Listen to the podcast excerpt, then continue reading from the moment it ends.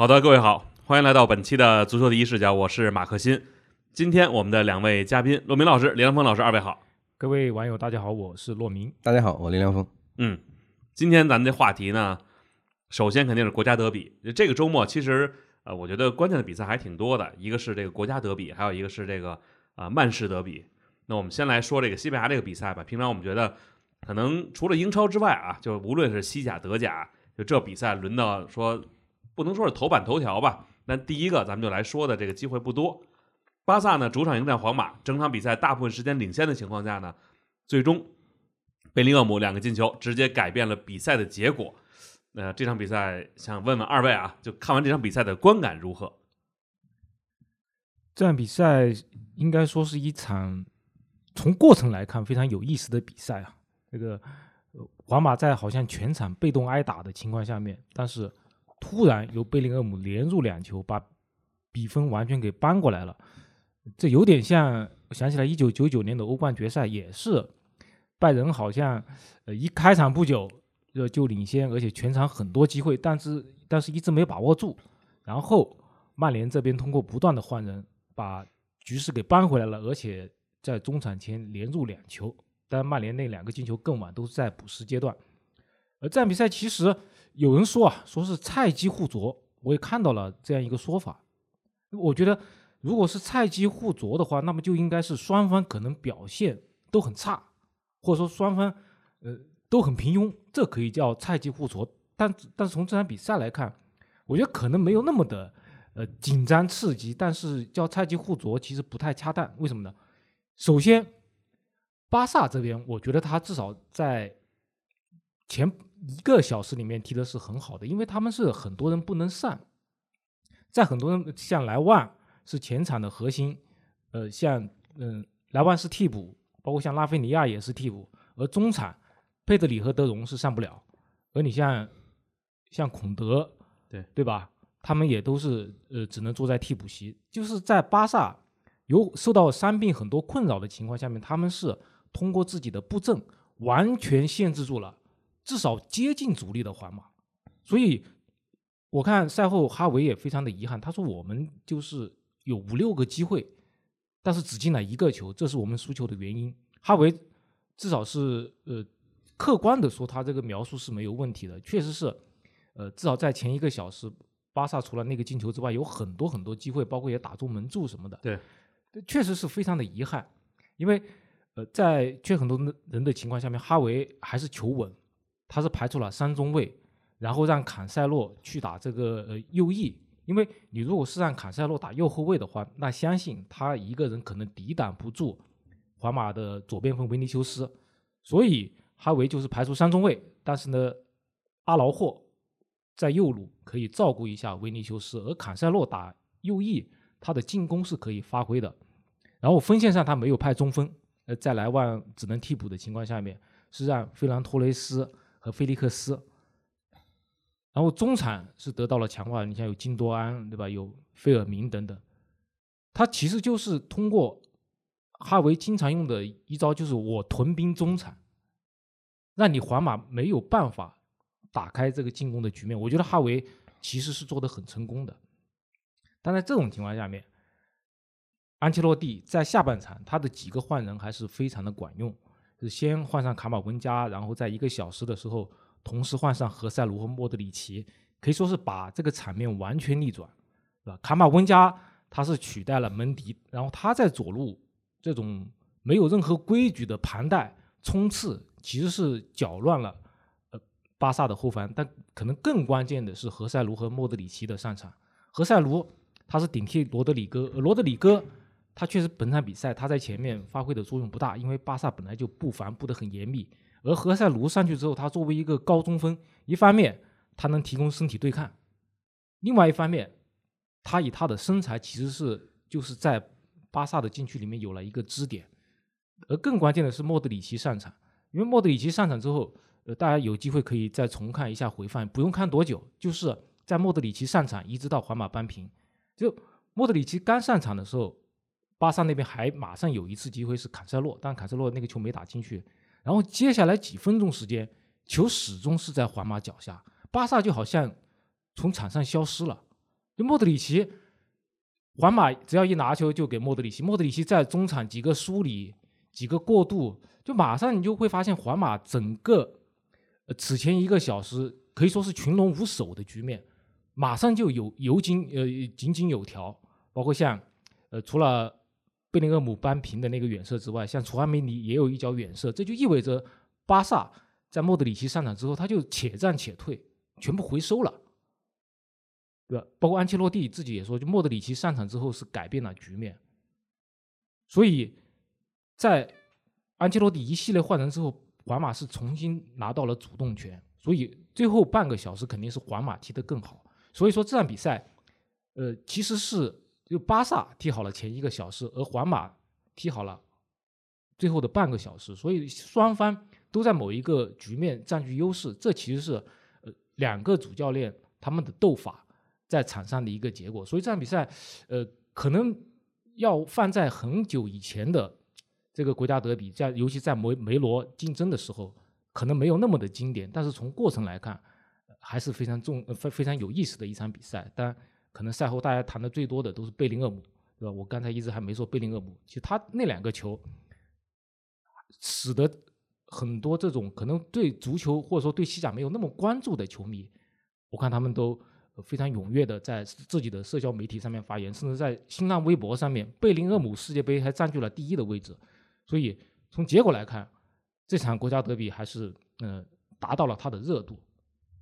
就这场比赛，巴萨大部分时间里边领先，但其实有的时候我又突然又觉得，是不是应该感谢贝林厄姆两个进球？如果没有他这两个球，可能这场比赛相对来讲就变得平庸了，只是一场一比零的胜利。包括后来呢，刚才洛老师提到这个莫德里奇。就是他上场之后，确实你感觉他一两个动作，可能一个衔接的技术就能把你的整条的这个皇马的中轴线给盘活，然后创造出进攻机会。包括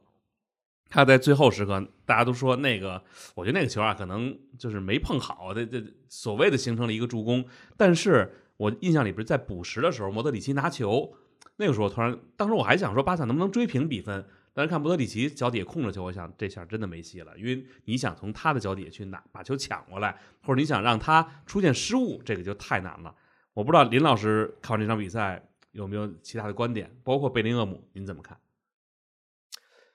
呃，贝林厄姆在大概七十分钟的这个时间里头呢，没有什么太多的这个，就可以可以说很安静。嗯，丢球最多的皇马球员，上半场说丢球五次。嗯，对。也就是说，哈维在就是说针对这个人的这个布防上来讲是很成功的。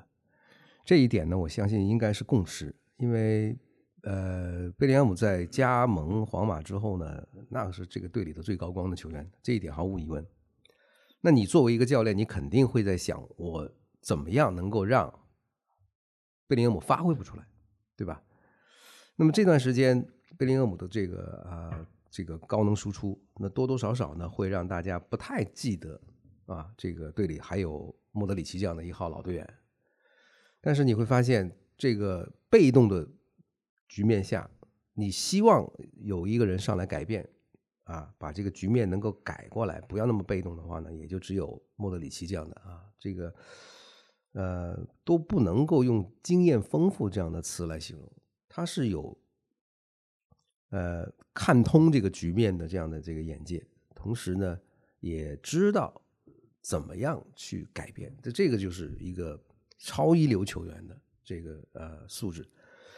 但是呢，你可以可以这么说，巴萨呢，呃，因为这个上场首发的这这批年这这批队员呢年轻，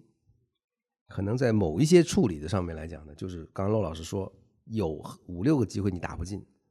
这就已经。为你可能要输球就埋下了伏笔，因为有的东西是你没有办法解释的，你再从这个技战术的角度也解释不出来。你五六个球打不进以后，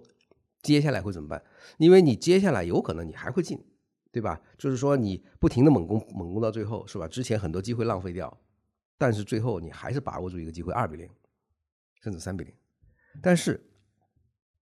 这样的一个危机一直都是是你。多次进攻打不下的啊，这样的一个就有一个这个导火索，但你的对手呢，不是一个呃，你一直狂攻下去，终究就可以把这个城门撞开的这样的这样这样的一个级别，而是对手是可以在逃过一次、两次、三次这样的一个不不说是必进的球，或者是就是说呃非常好的机会，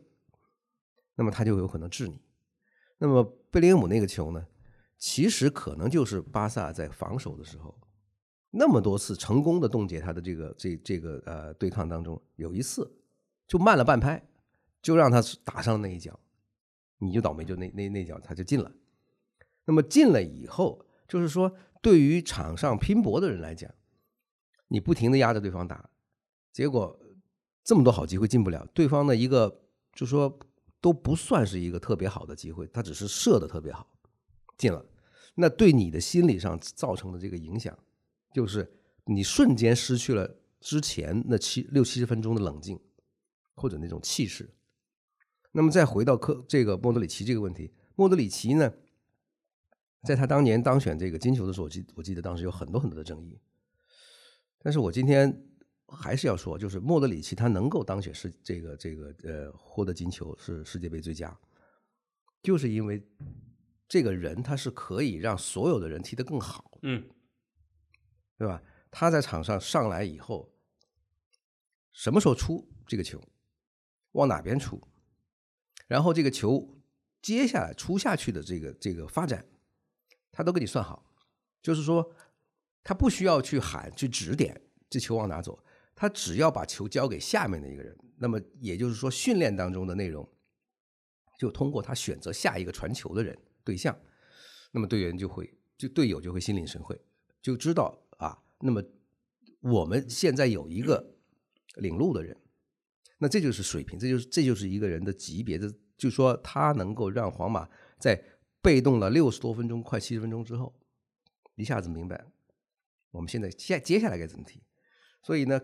你可以说安切洛蒂上这场比赛之前的六七十分钟运气特别好，没丢第二个，对吧？横竖横竖都挨揍，就没就就没就就就没得。就没被打死，因为如果像就是说九九年欧冠决赛那样，拜仁进了第二个，那那场比赛可能会曼联可能会被打花。但是你第二个球迟迟不来，就会一方面让领先的这方面比落后的更焦躁，因为对手不是一般人，对，是吧？你心里头就会有一个呃，心里头啊，一个暗存一个恐惧，暗存一个担心，就是这样的对手，你老摁着他打不死。他就一定会弄死你，所以这一个心理上的这样的一个隐忧，就其实，在扳平之后，那巴萨就这个阵脚就乱，因为出球的这个选择走的这个路线来讲，就不如之前一个小时那么合理。说合理，不是说这个球传出来好像是这这个是百分之百有有有有有进球的机会，而是出球合理意味着你的攻势发展起来对对方的这个威胁更大。那么这这个比赛呢，和梅罗时代的一个很重要的区别就是，你更你看到更多的是教练之间这个斗这个斗志，因为安切洛蒂可能知道这场比赛贝利厄姆要被限制限制，但是呢，他又不敢让莫德里奇太早上场，因为人的岁数毕竟大了，对，是吧？这样的拼搏，他一场下来可能到最后跑不动，他也他也支配不了比赛，所以他有点冒险，他先把莫德里奇收起来。那么让先让克罗斯上，是吧？那么求一个客场，是吧？不温不火的平这个平局，看看尾声有没有变化。所以这个比赛的这个走势呢，可以说是安切洛蒂呢赌的这把赌对了。他不是说安切洛蒂的是如何用兵如神，如果这个之前的五六级就进了，他就不是什么神，他运气好就好在这儿。对，这个以前我对于这个比赛节奏呢，其实没有特别深的认这个认知。那现在你其实看莫德里奇，你就知道是什么叫把握一个比赛的节奏。其实很简单的一个道理啊，就是你这个踢法，你得让自己的人没那么累，而你让他们感到紧张。因为中场本来不好踢，中场如果你你会传球，这是一方面。现在的中场你还要兼具一个运动能力，就这个是中场这个地方，你保证你不被别人给掐住的一个根本，就是你能动，你能传，而且你还能把这个大家给。在中场组织好，因为你如果上去下不来了，中间这块漏了，人家一打就给你打穿了，你后防线就其实就很危险了。因为尤其在这种顶级比赛里边都是这样的。因为他，我们作为球迷啊，尤尤其是现在的这个这个直播的这个工具很先进，你可以从很多的角度看到这个场上各个这个发展的这个这个局部啊全全局。但是呢，球员他是做不到的，因为球员是在人堆里头。那么在人堆里头能够把空当看出来，这就是特别牛的一点一个本事。对，看出来了，你能不能把球送过去，这是第二。送过去送不送得到，这个球的速度、力量和你想达到的效果。所以，如果莫德里奇这个人，他之所以被人认为是金球的这个这这个最最佳合适的这个得主，那就是大家行家很多人在看这个比赛的时候就知道，就是这个。球在在他脚下是以很合理的方式去分配的，比方说我往回、往横、往前、往右、往左，那么基本上你可以看到的就是接下来这个队的攻势是不是能够形成更多的连贯，对吧？那可以说莫德里奇他的这个呃个人支配比赛的能力，在最后半个小时里头，最后这半个小时里头就让巴萨找不到更多的头绪，因为。巴萨之前就可以说，他有一个跟他对等的人物金多安，拼了一个多小时之后，那金多安的体力也下来了。那再想跟这个莫德里奇去拼这个啊，互相之间的支配比比赛的这个支配权的话，德总也不在，那就力不从心了。所以这一块呢，我相信就是教练在这一块的这个这个场边的这个互动呢。就体现在你拿捏的这个替补的这一刻，什么时候这个人上去是很重要的。为什么有的时候我们经常听到球员在赛后说啊，球这个教练让我上去，结果还没上去，这球已经搬过来了。那你可以从这一点可以听出来，就是那么他其实教练在换人的时候，他基本上已经知道这个是这个局面大概应该会是一个什么样的一个发展。对，而且球员有的时候他很多时候。在场上，他的感知和教练是同步的。有的时候，就包括我记得印象里边，昨天是曼城德比有一球，好像我记得是一个反击，好像是一个二打一吧。其实二打一、二打二，你感觉这都是绝对的机会。就最后那一下传球特别难，因为对方你的一个队友被人防着呢，你你怎么传这一下能越过他去，或者让他够不着，你队友能接着？这个我觉得是一个只有这种极具传球技巧的人能做到。还有一个就是说，你得。在那么短的时间里边，你稍微一犹豫，你都甭说传球了，后边人上来给你抢走了。还有一点，我觉得就是在这个时候，你传球的那一刹那，你怎么 能让这球踏踏实到你队友脚底下？而且还有一点就是，你有的人你跑，他的球你能到。就很多时候，你要跟咱日常你踢球，你要有一个特别会踢的，你就会觉得，就是你跑，只要你能跑出位来，那球就准到。而且，但有的人就不能说你跑出位，他球到不了，最后你这是白跑的。嗯，所以这个我觉得就是一个好中场的重要性。对，是这样。就刚才马克辛说他那一句话，就是他看到呃中场前其实巴萨还有时间，但他看到莫德里奇，他觉得搬很难搬回来，大势已去。其实这话我二零一八年听一个利物浦球迷说过，也是一个媒体同行，他也是，他就说，呃，那场二零一八年决赛是皇马打利物浦，就是。呃，皇马又重新领先之后，他说他看到莫德里奇的控球，他就知道利物浦扳不回来了。就莫德里奇这个人，我觉得他是很多人会说他特别全能。我看有的媒体同行说他可能没有见过这么全能的中场，他又能盘带，对吧？又能进球，防守又不错，就各方面都有。我觉得他至少他同时具备了两样素质，一方面就是能控制局面，控制局面这样的人可能有很多，像包括。呃，像若日尼奥，嗯，啊，若日尼奥是低配版，那高配版哈维，对吧？包括像克罗斯，克罗斯就是以他的传球来支配，也有很多这样的大师。另外一些踢中场踢得好的是个人小技术出色，比如伊涅斯塔，他能盘带，嗯，对吧？但莫德里奇是很罕见的，他能把这两个结合起来，他又能够控制节奏，能够梳理全队的攻防，但他同时又有很好的小技术。你看，刚才马克说到一点，就是。你看到空档之后要把球传出去。你看莫德里奇他有很多各种各样传球的技巧，外脚背。嗯，你看本赛季或者说上赛季已经有很多皇马的小将那些中场开始尝试外脚背，包括贝林厄姆，他们都是说学莫德里奇的，因为你天天跟莫德里奇一起训练，你就会琢磨他那些技巧。对，对吧？所以莫德里奇他同时能把这两个兼具，其实是很难的，所以这是他的价值，又能把控节奏，又能以自己。的突破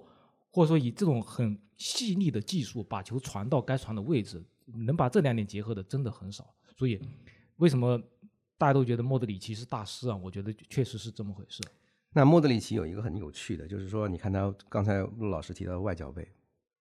就是以前呢有一个呃，我不太记得是不是范巴斯滕还是这个古利特说过，就说呢，荷兰的教练呢有一点啊，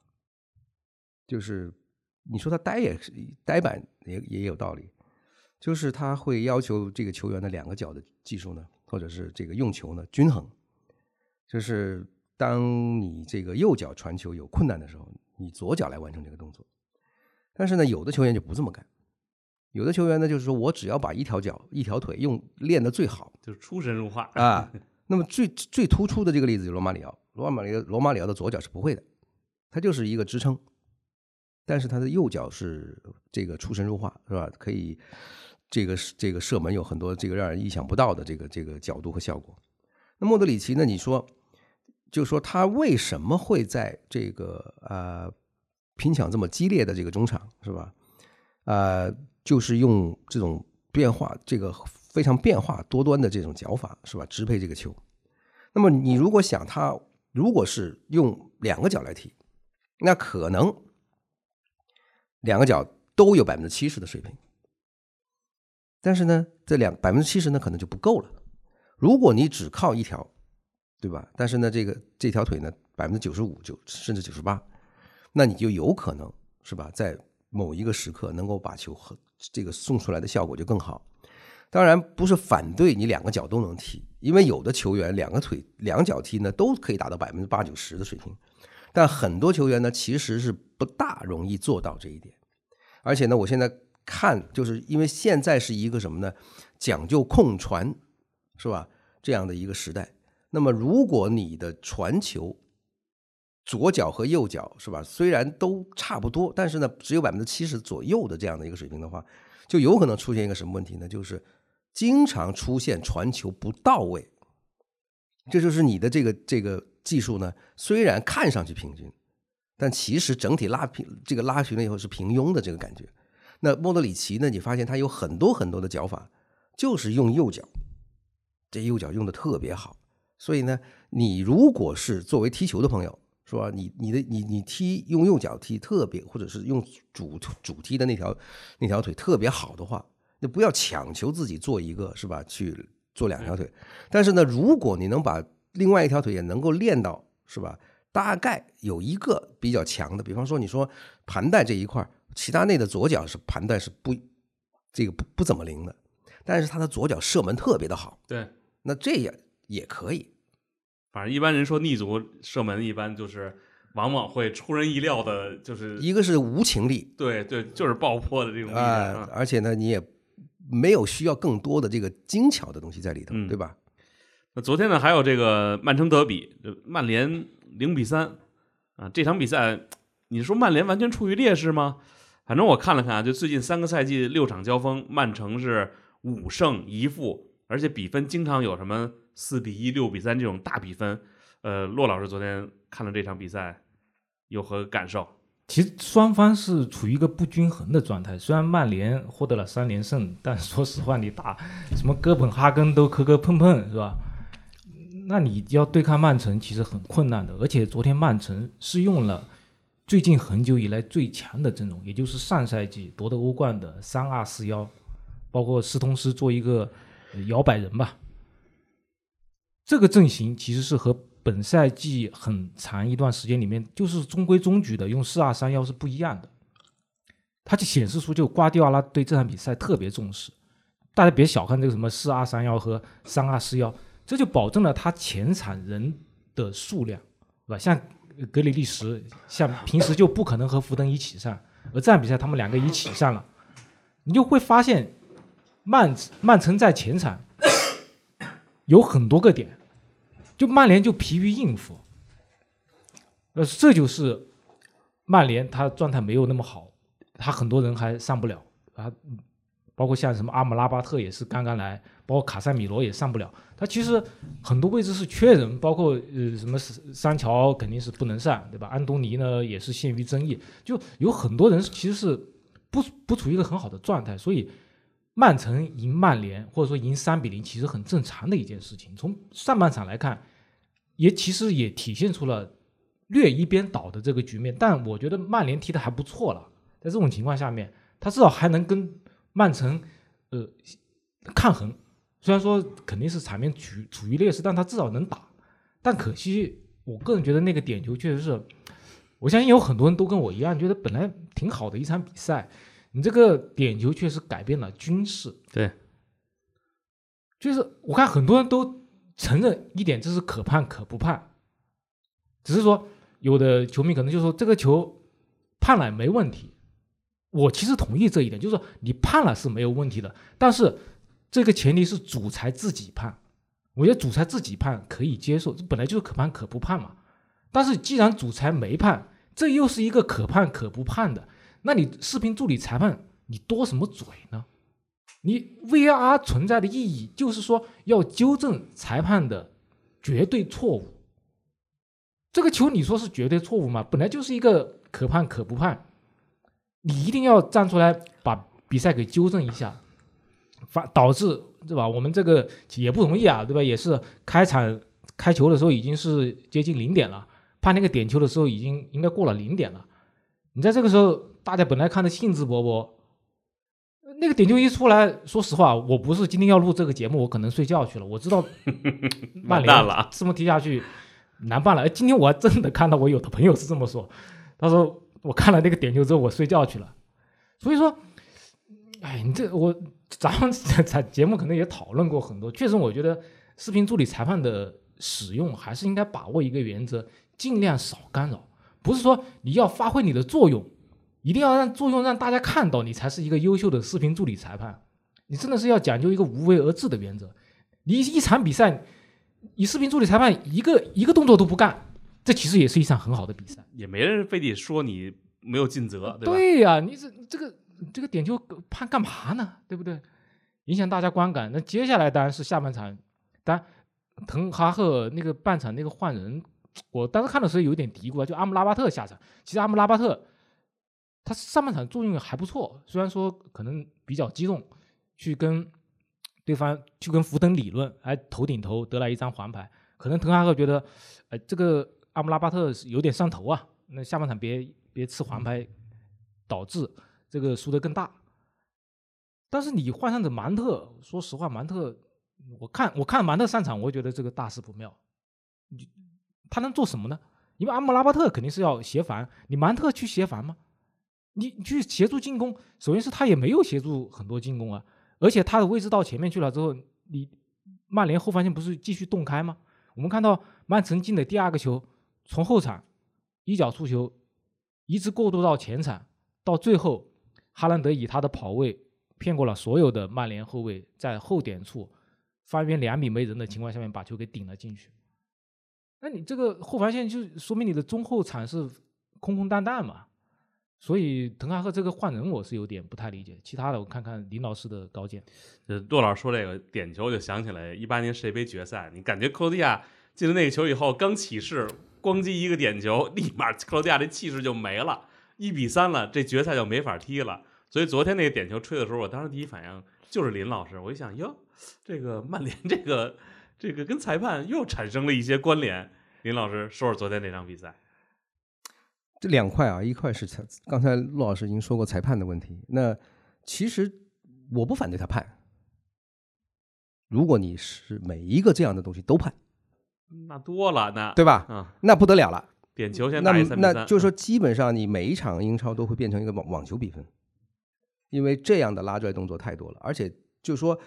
呃，立刻就有曼联球迷在网上放出来，就是客场打阿森纳，这个呃加布里埃尔拿拿这个手呃拦这个几乎可以这么拦腰，可以可以把这个这个黑龙是吧挡挡在身后，这这个动作。那你现在为就说呃大家看不明白的是，就说这个球判这个是曼联在里头吃亏也好，曼联在里头得意也好，其实都有一个问题，就是它的标准是什么？现在没有，我们不知道。就是接下来你这个小黑屋子突然一下子说：“哎，你等等，就是说现在小黑屋子现在的这个这个这个啊多戏加戏的这个这个冲动啊，就有可能会让英超走进一个死胡同，就是他越想让大家关注，到到到到最后大家会烦他这一点呢，反而会去看一些就是说没有那么多加戏的比赛，因为那从这一点来讲，呃，从这个赛季的这个走势来讲，因为这场比赛最后打。那之前呢，热刺赢了，阿森纳赢了，利物浦赢了，或者是说曼这个曼市德比开始的时候，利物浦正在赢，而且肯定赢。那么他要维持一个这个赛季争冠的这个大势不变的话，他不希望曼城掉队，所以这个这样的一种这个赛前一个一种大家的这种看法就会，哎。这么巧，你就这么干了，就会让大家心里很多嘀咕。呃，曼联的水平打不过曼城没有关系，这和上个赛季曼联打不过曼城，但是呢，因为一个莫名其妙的这个越位的球进了，把这比赛拧过来，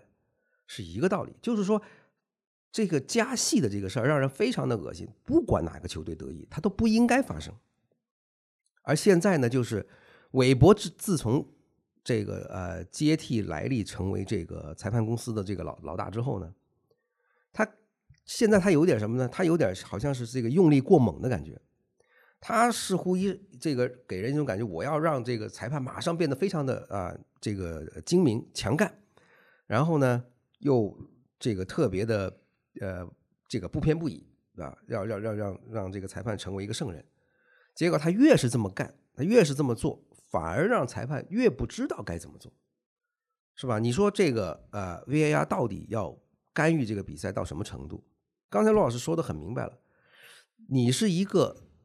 在后面协助的人。那现在呢，大家整体的感觉就是说，裁判现在场上说了是不算的，小黑屋怎么说才是才是才是？您知道就这种是什么感觉？就是说裁判员。比赛继续，小黑屋叫你，哎，停停停，你要看一下。对，不是，那你什么意思啊？那你你实际上你不是提醒他再看一下，很有可能他的理解就是你觉得这个球是点球。对，裁判员如果不负责任，他还可以做出继续一个，那我就吹，反正最后有事儿也是你告诉我的。不，这个这个接下来的这个这个可怕的在发生发生下去这个趋势是什么？就是谁是这个这个执法的最最高最高权威？因为现在场上主裁判认为不是，不是你说你说是，嗯，好了，这下子矛盾是你们俩人矛盾。那主裁判说：“去你的，我就照着我的吹。”然后这小黑屋说：“你不听是吧？你等着，你等着，等下一回你在小黑屋子里，你看我怎么对付你。那你怎么搞，对吧？所以现在很多的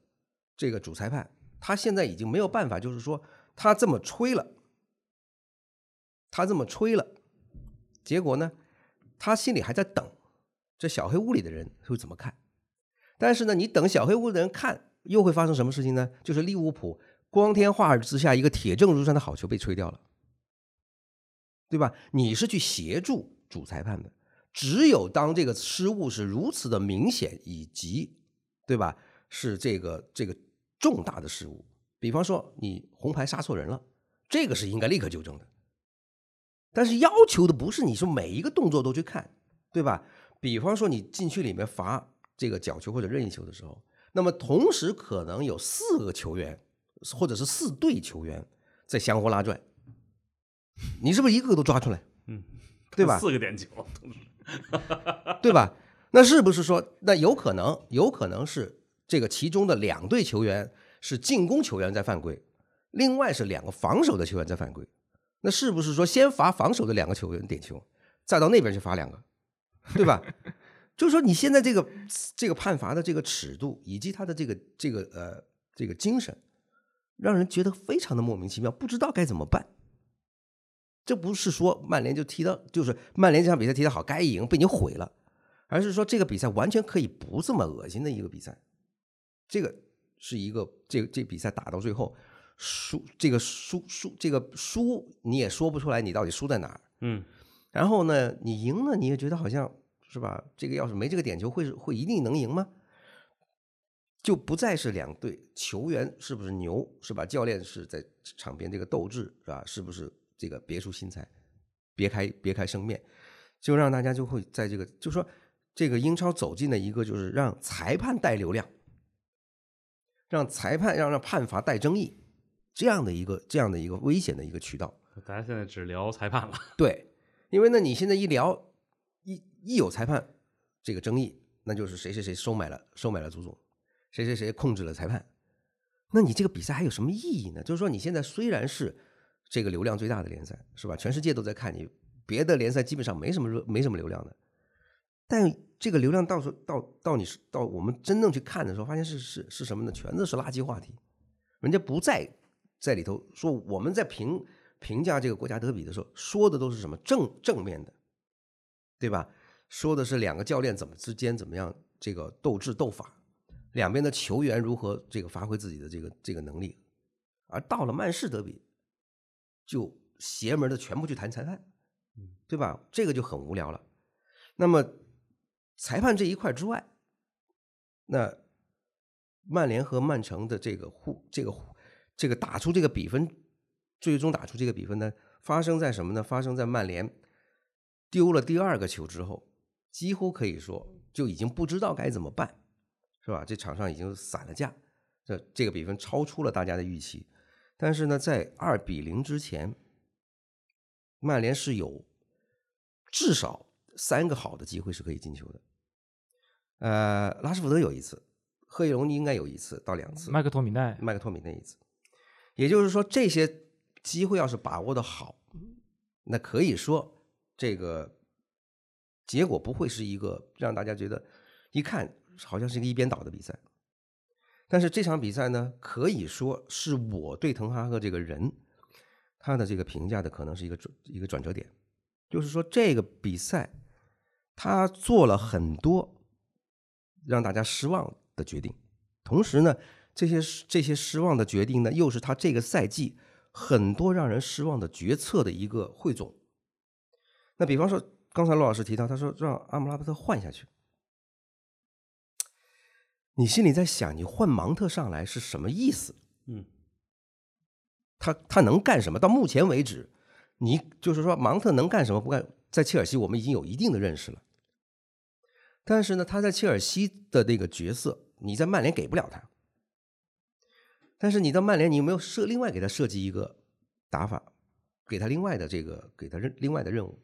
貌似没有。所以芒特现在不知道该干嘛。他上去，他也发挥不了自己最强的那一项。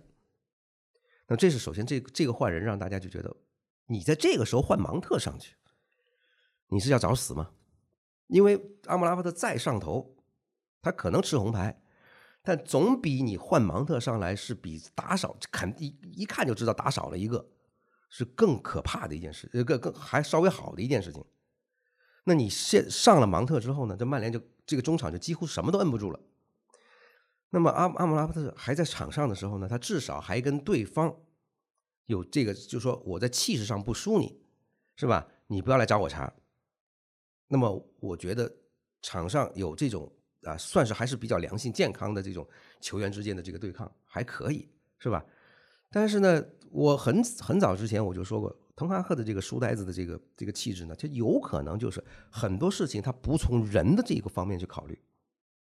而一味的现在，我认为这个打法上应该怎么做，但是问题就在于你在打法上也没有做到的情况下，你人这一块还做不到，就更糟糕。那么现在是什么？现在是这个很多的行家在赛赛后点评，突出的指出一样，就是毕费不能再当队长。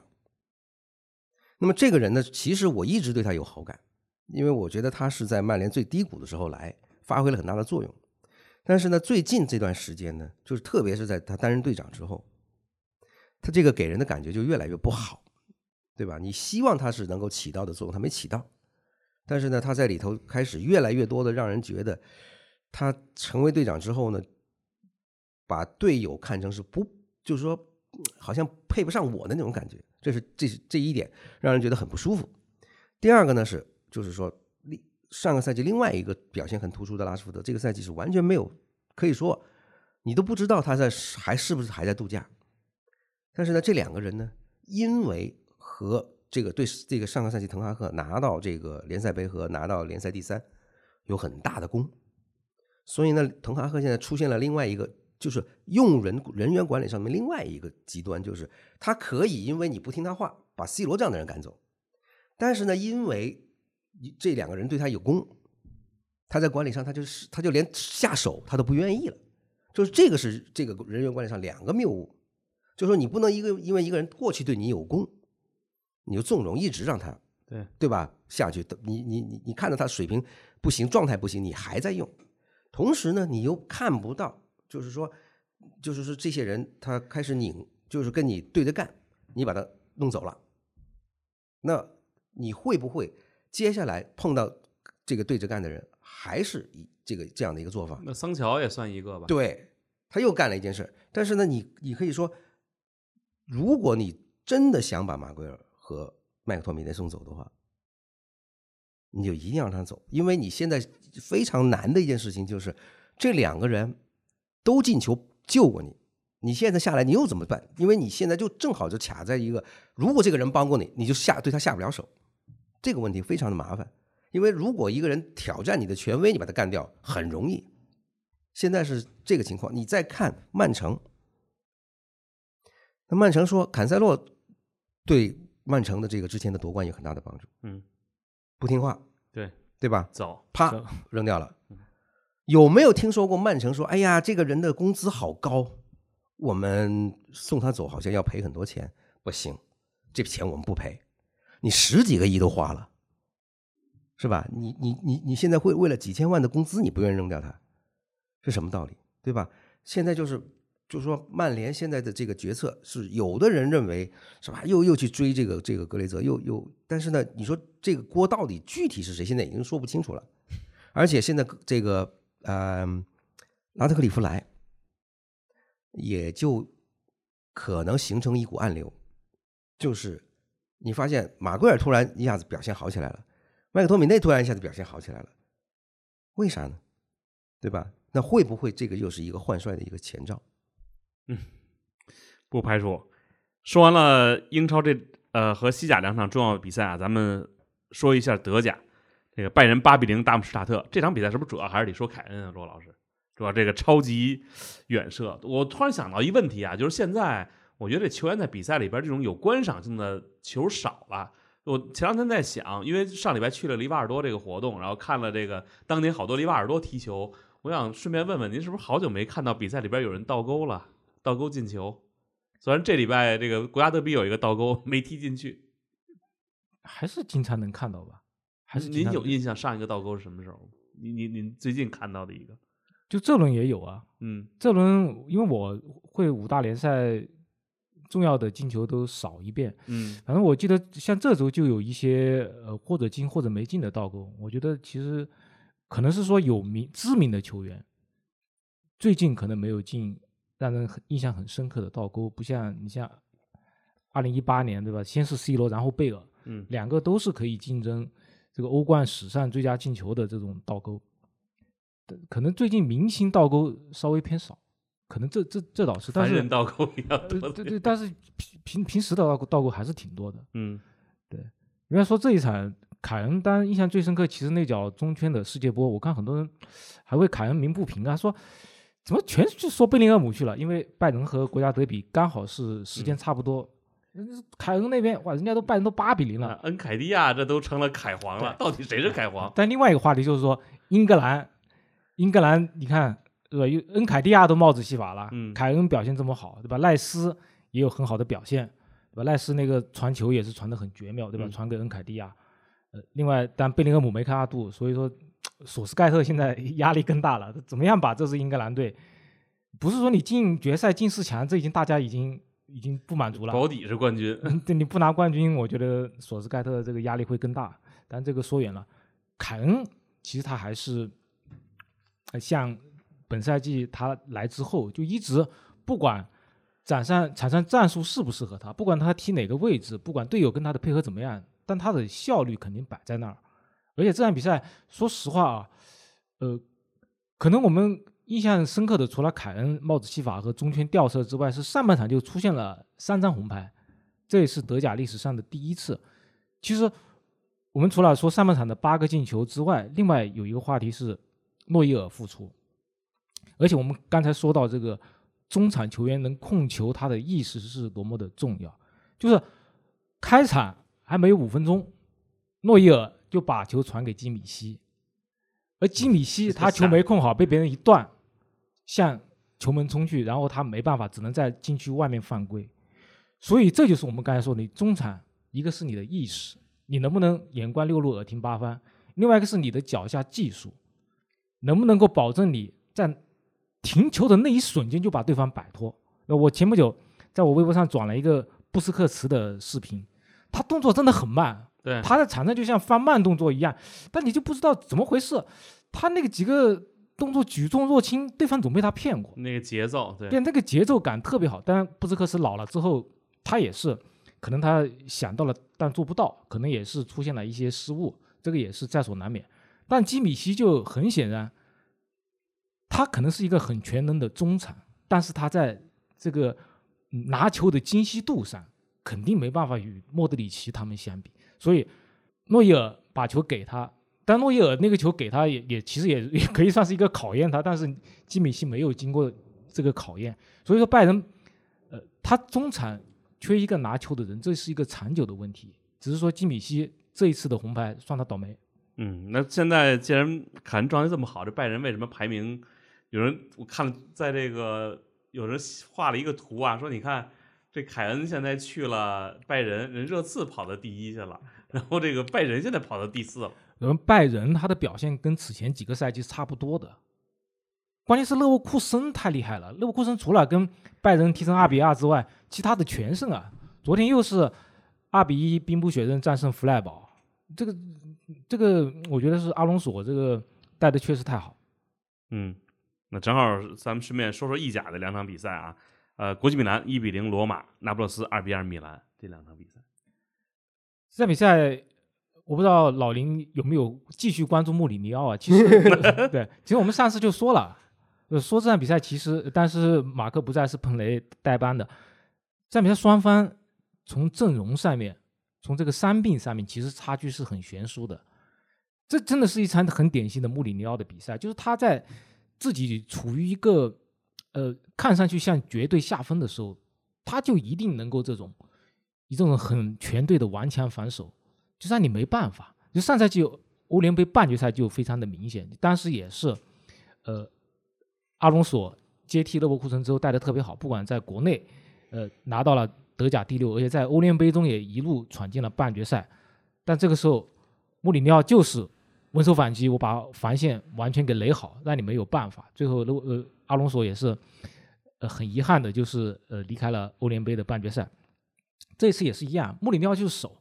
你国际米兰确实很多机会，你看，你看集锦就看到，几乎很长一段时间，可以说是大半场就只出现了，呃，国际米兰进攻的镜头，但是你就是攻不进去。而且在这种情况下面，上半场罗马几乎是没有任何进攻上的表现，但是应该是在六十六分钟的时候，克里斯坦特一个头球差点就攻破了国际米兰的球门，当时也是琢磨一个一个神扑，就好像昨天曼彻斯特德比奥纳纳扑哈兰德的球一样，真的是一个非常漂亮的横身，把克里斯坦特头球给扑了出去。这个球没进，呃，那我罗马的运势也就到这了，因为接下来。国际米兰的板凳深度很很深的，他是可以换很多球员，包括他的那个呃制胜的进球，就是由这个替补阿斯拉尼呃往在后场一个长传，然后迪马尔科呃一从左路一个输送到中央，禁区中央的小图拉姆把球给打了进去。其实就他必须要有一个很范围很长的调动，然后以非常速度快的传中，才把罗马垒得很严实的防线打开。所以其实穆里尼奥几乎就要成功了，但可惜到八十分钟之后，他的球队还是没有顶住。所以这场比赛本身，国际米兰赢也很正常，但确实是穆里尼奥就差那么一点点吧。所以他这场比赛，包括像呃卢卡库也是争议人物嘛，后来呃，国际米兰也是带了三万只哨子进去，而且也是不顾各方面的禁令，最最后还是只要卢卡库一拿球就应吹就享受。尽吹，而且卢卢卡库 确确实也很惨啊，我们刚才说的，呃确实是罗马重心都在防守上面，所以卢卡库控球应该他触球应该是二十来次，但是一次射门都没有。嗯，那让我想起来那一次呢，就是呃，卢卡库刚刚来曼联的时候，在客场打利物浦，哎呀，这个全场禁区里头触球一次，哎，这就是穆里尼奥带的队，对吧？呃，穆里尼奥呢，他的这个带队呢，其实呃，将来啊，如果足坛有幸能够看到他那个小本本上写的是啥呢？那我相信这个里面的绝大部分的内容是防守，如何遏制对手？对，就是说他是知道，而且也也也也也明白怎么样才能够这个消弭对手的这个攻势，是吧？把对方的最有威胁的人，他在这一块呢是这种这种被动的啊，这个回应对方的攻势的这种做法，那么曾经给他带来过很高的荣誉，但是呢，现在这个时代呢。他要求的是你更主动，啊，要要提出自己的风格，要提出自己的这个设想。那么这一下呢，对他的来对他的这个要求呢，就已经呃高出了他自己的能力范围。因为这么多年来，我们观察他，其实刚才骆老师已经说过，就是一旦他处于非常明显的劣势的时候，他的球队往往是发挥最好的。说明什么问题呢？就是当所有的这个因这个外界因素都不利于他的时候，恰恰是他能最大限度动员他的球队去进行反抗的时候。那么他营造的这样的一种氛围，就是在心理上让球员认为，对吧？我们不应该被大家轻视，是吧？这个时候呢，我给你们灌输一种什么样的一个一个这样的呃这个是想法呢？就是大家都看不起你们，是吧？大家都来这个以前阿根廷队也老这么动员，对，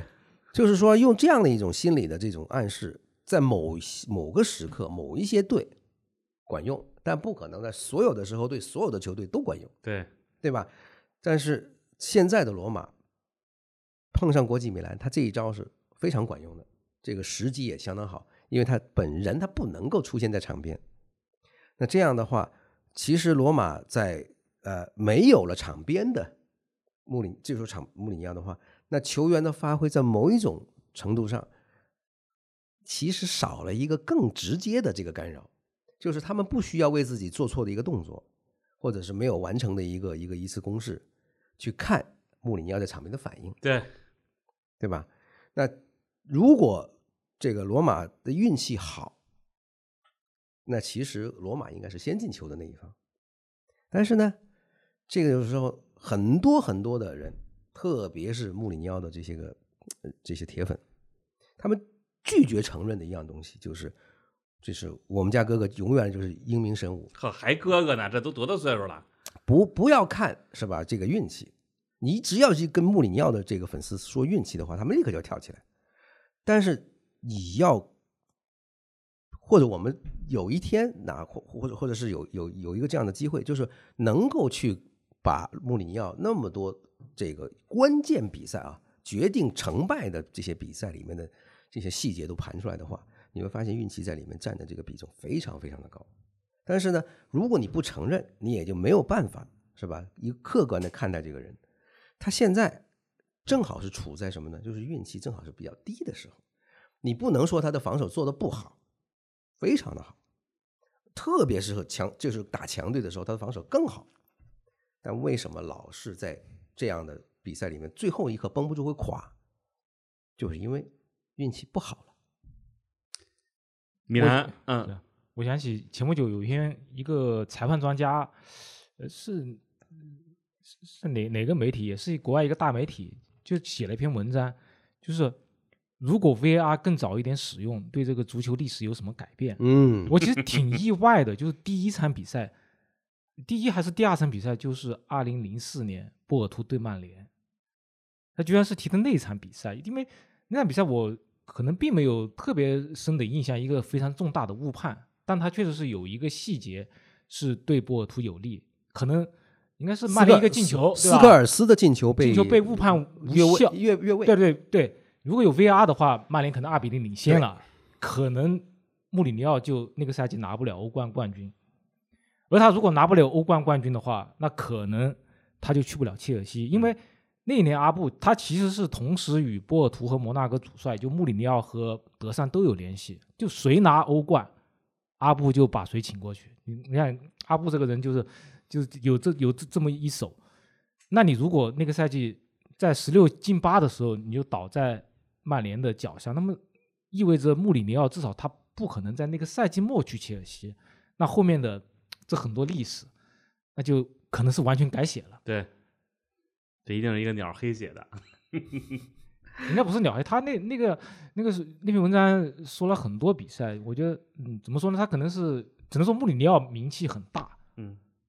大家会关注他进进程中的一些有趣的比赛吧。嗯，呃，那不勒斯二比二战平米兰，这个零比二落后的情况下追平了比分，而且米兰前之前两连败，这个二比二算不算是止颓，还是说这个没颓到底而已？这就是一杯装满了一半水的瓶子，你说这个嗯是空的一半还是满的一半呢？这确实是一个很尴尬的问题。确实，AC 米兰此前打强队都很惨，对吧？被国际米兰灌了五个，嗯然后被尤文图斯一比零绝杀，嗯，然后周中打大巴黎又0比输3又输得很惨，嗯，那这种情况下面，皮奥利他也是坚持了他的进攻打法，而且对那不勒斯的上半场踢得非常的完美，而且两个球都是右路的传中，然后吉鲁都给顶了进去，分别是普利西奇和卡拉布里亚传中，就这本来是一个很完美的皮奥利修改自己形象的一个好机会。但客观的来说，虽然那不勒斯号称卫冕冠军，但他们本赛季主场也很差，对吧？输给了拉齐奥，输给皇马，输给佛罗伦萨。就其实那不勒斯他的主帅鲁迪加西亚状况应该说比皮奥利更糟糕。皮奥利那边，他就其实有点像呃滕哈赫，他的争议也很大，但可能主要还是球迷对他很多批评。对，俱乐部管理层对他肯定还是很信任的。但是鲁迪加西亚是在那不勒斯可以说是受到各方的压力。但 AC 米兰为什么最后没有赢下来？我客观的说，这与他伤病多是有关系的。你像本场比赛，凯尔丹麦中卫临阵受伤，这个时候你只能上卡鲁鲁，结果卡鲁鲁踢到十八分钟又受伤了，你只能上阿根廷小将佩莱格里诺。结果毕竟佩莱格里诺没什么经验啊，所以他在下半场那不勒斯波利塔诺打进那不勒斯第一个球的时候，他有一个帽顶，这个失误也是非常的致命，对吧？那你在后防线如此不完整的情况下面，你被一支下半场呃连换三人拼命进攻的这样一个那不勒斯扳回两个球，我觉得其实也是很正常的一个事情。不管怎么样，就像之前节目中说的，皮奥利他是总会想办法去扭转自己的命运。他此前也成功过不止一次，而这一场对那不勒斯，不管怎么样，他是一个让大家感到遗憾，就说明他还是通过他的调整，还是想出来一些办法，而不像前几场比赛一样对强队轰轰烈烈进攻，但一个球都进不了。他毕竟不管怎么样，你通过高空轰炸也好，怎么样也好，你至少上半场还进了两个球，所以从这个角度来看，这是一场对皮奥利和 AC 米兰还不错的比赛。但是你就会发现，虽然 AC 米兰是阵容深度还不错，但他在某些位置是缺人的，而且现在伤病慢慢的找过来了，所以接下来皮奥利的考验还是很多的。嗯，咱们剩下的时间啊，咱们还有三场英超的比赛，咱简单过一下啊。呃，切尔西零比二布伦特福德，这个林老师，我现在其实切尔西，我总感觉他现在支棱起来的时候呢，他往往又趴下了。而且昨天一比零领先的时候，大家觉得啊，零、比一落后的时候，网上我看还有人讨论说这个，呃，这个要不要费力门将出击呢？而且昨天听了一个特别缺德的段子。说切尔西是英超的东部冠军，那为什么这么说呢？因为他排第十一嘛，所以如果按这个美职列这个美职栏来算，先看西部的一到十，然后东部一翻页，第一名就是切尔西，所以这太缺德了。我特特别好奇这个波切蒂诺还能不能继续在切尔西执教，因为赛季初您和骆老师说过，说这个现在这个呃切尔西老板啊，他这个对教练的容忍度还是比较高的。那切尔西现在的问题在哪儿？这场比赛，嗯，呃，沈笑，他有一个就是就是前锋啊，我我之前呢这个说过一个，就是他们射门的这个不积极、不主动的这样的一个现象。嗯，然后有这个听友呢就翻出来一个数据，说切尔西的这个射门呢次数在这个这个英超呢排前三。呃，这个问题呢到后来呢又经过了一段时间，就是切尔西有一有一定的好转之后呢，又被你会拿出来了。呃，就是说，其实这个问题还是没有得到这个啊、呃真正的解决，因为呃，特别是在他用这个呃杰克逊呢，或者是说这个当布罗亚这个踢不了，或者是说踢得不好的时候，呃，这场比赛有一个很突出的、非常突出的一个感觉，就是如果一个前锋他在这个场上跑动的这个意图，或者是他跑动的这个愿望，他不够强烈的时候，他会让他的中场的队友不知道该怎么伺候他。所以说，你跑还是不跑？如果你老是在这个，比方说我是踢中锋的，有一些教练他特别不爱用跑动少，只是靠个头的这个中锋。比方说以前像瓜迪奥拉对这种大个儿的中锋是特别的头疼的，他不爱用这种人，他希望这个这个前锋呢一定要多跑动，跑动出空当，是吧？跑动出战术。所以一旦你这个这个中锋呢，像一根树桩一样在这个禁区里面一站，杵在这个中卫的身前的时候呢，你的很多打法反而因为有这么一个人被限制了。那现在的这个切尔西，他有很多的这个前锋，不是说从个头上来讲是大个啊，往那一杵他不动，而是这些球员呢有很多他原来可能这个学徒期他学的不是踢中锋的，或者是说他半道改了以后呢，他有很多踢原来位置的这些毛病呢他没改掉，他场上踢的这些个位这个这个跑动的这个意图呢，就是你不能够给中场拿球的队友一个很明确的一个信号，比方说我现在往边路扯动的时候，那这球应该要给的是我拉出来的空当，另外一个队友进去，还是说这个时候我希望从锋线上撤下来，跟你做一个互动之后，我再反进反反切进我原来的空档，就说一旦你不跑，这中场的队友就被整不会了。那切现在切尔西的这个情况呢，有一部分是因为这个中锋不会跑，跑的非常的糟糕。那还有一种呢，就是就是有一些球员，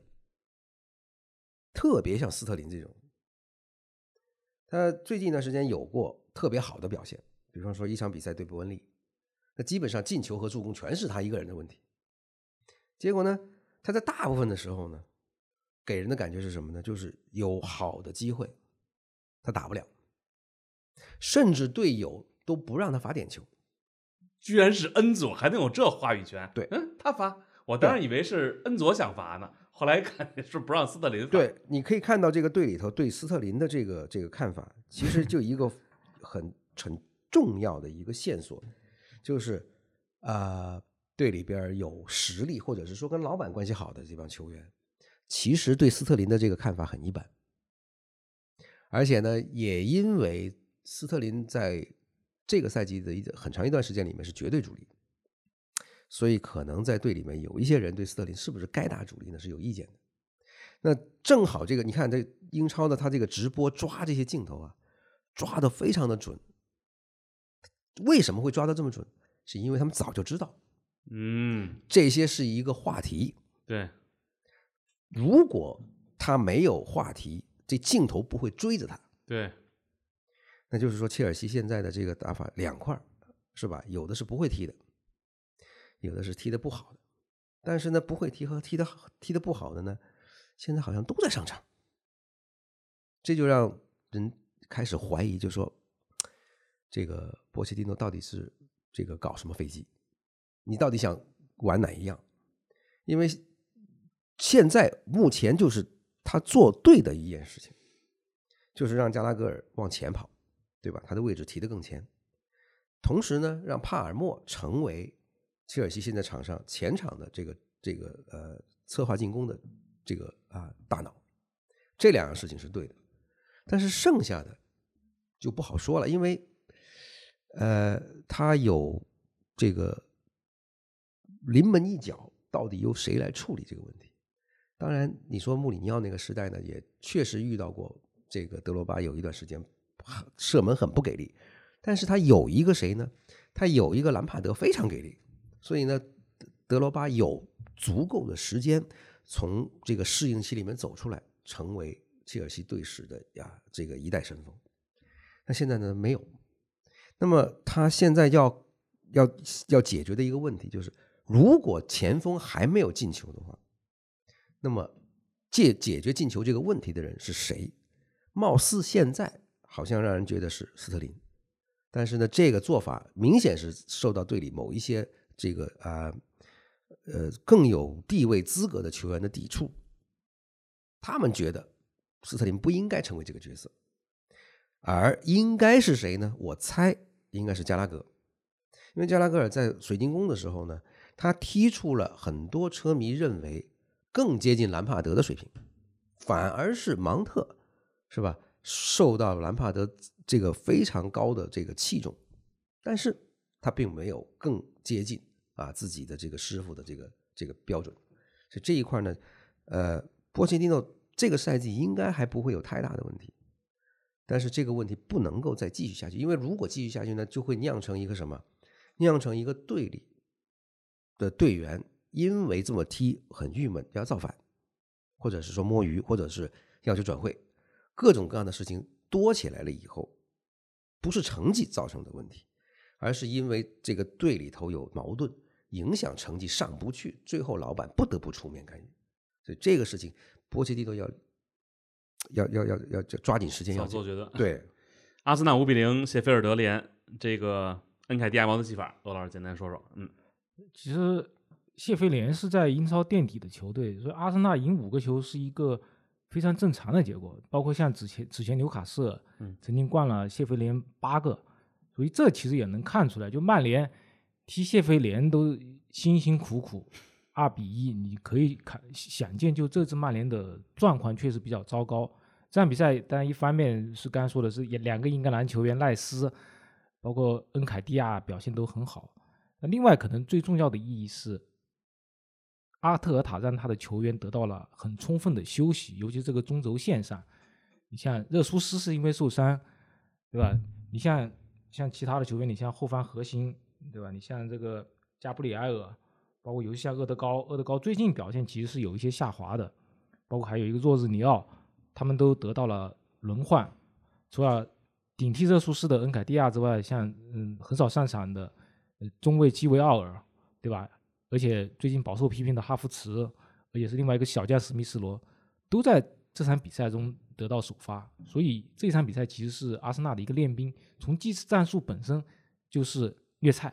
没有太多可以这个复盘的地方。而且他们也确实是占据了全场优势，控球时间也是绝对占优。可以说是哪怕替补上场，阿森纳还是保持了他传统的风格。可能这一点应该是让阿特塔比较欣慰。嗯。利物浦三比零诺丁汉最后一场比赛啊，这场利物浦呢干干净净的把比赛赢下来了。我觉得利物浦其实是之前说过，他比较擅长的就是快反，因为他现在的这个人员结构跟以前全变了。这这应该是上两期节目中说过这个问题。嗯，但是他就怕铁桶，所以诺丁汉森林上赛季已经靠铁桶赢过利物浦一次，这场比赛他继续派出铁桶。也就是利物浦其实是面对这个铁桶，铁桶也不好办。但是上半场你看，就唯一一次，诺丁汉森林想压过半场进攻，结果马上就被利物浦一个快速反击，一比零，这比赛就终结了。然后往往就怕那第一个球一对漏，第一个球，对对，你因为你零比一落后之后，你总得总得想想办法扳一个吧。对结果就接二连三。对所以利物浦现在哪怕这场比赛迪亚斯在场外的新闻可能是利物浦最重要的新闻，迪亚斯在哥伦比亚他父母都被绑架，当然也是经过这个惊动了哥国哥伦比亚的高层最高层，也是把父母应该是都营救出来了吧？先嗯是营救了他的母亲，然后在他的父亲，我看有最新消息说已经获释了。是吧，啊。昨天还有人问我哥伦比亚现在治安怎么样，我说现在非常好，跟以前那个时代完全不一样了。结果回去就看到这个 那这个绑票的这个可能是，迪亚斯确实是在英英超利物浦太红了嘛，太树大招风，了。树大招风，嗯，所以我看若塔攻进第一个球之后，也是在场边举起了他的球衣，这一幕也是比较温情吧。嗯，行，那今天时间差不多，这已经超值了啊，这个超了咱们平常说呃六十分钟的这个时间。那我们明天应该是咱们会加一期关于金球奖的这个呃节目，到时候呢，我们除了我和骆老师，当然还有咱们神秘嘉宾啊、到现场跟大家一起来聊球。那今天呢，感谢各位收听，明天我们还有啊啊，当然了，那周四就不一定有了，所以呃，咱们就相约明天了。那各位，咱们下期再见。再见。再见。